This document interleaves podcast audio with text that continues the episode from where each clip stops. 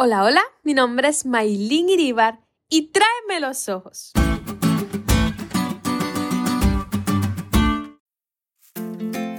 Estoy haciendo un pequeño adelanto por aquí de lo que iba a contarles en el próximo video de la serie Menos que Olvidemos, que estoy compartiendo en mis redes sociales.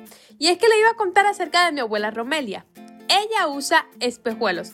Aquí en mi país, Cuba, le decimos espejuelos a los que son los lentes, los anteojos y ella los usa para ver de cerca. Así que siempre que le voy a enseñar algo o va a leer o necesita fijar la vista, me dice, Maylin, tráeme los ojos, que así, con todo lo extraño que suena, significa simplemente búscame los espejuelos.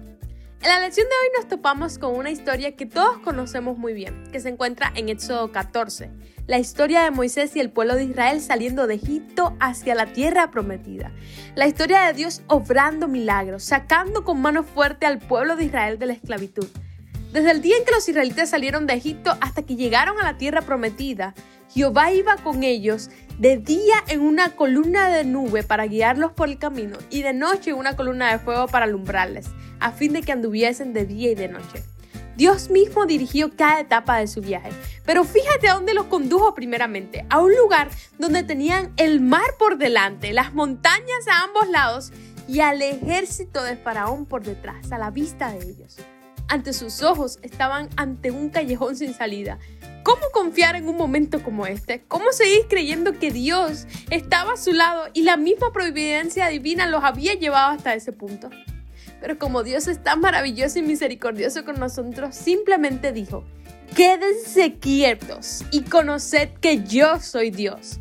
Pónganse los espejuelos, pónganse mis ojos, miren a través de mis ojos porque los egipcios que hoy están viendo nunca más lo verán. Simplemente increíble, ¿verdad?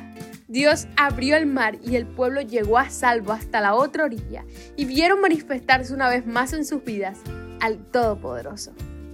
¿Te has sentido alguna vez en un callejón sin salida?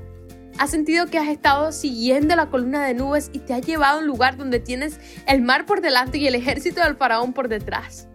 Pues quiero retarte hoy, amigo mío, a que dejes de ver con tus ojos y mires a través de los ojos de Dios. No importa cuál sea tu situación o tu problema, con los ojos de Dios verás mares abiertos, murallas destruidas, puertas abiertas, ejércitos derrotados, sanidad, liberación y verás su gloria.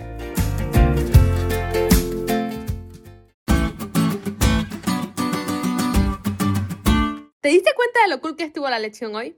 No te olvides de estudiar y compartir este podcast con todos tus amigos. Es todo por hoy, pero mañana tendremos otra oportunidad de estudiar juntos.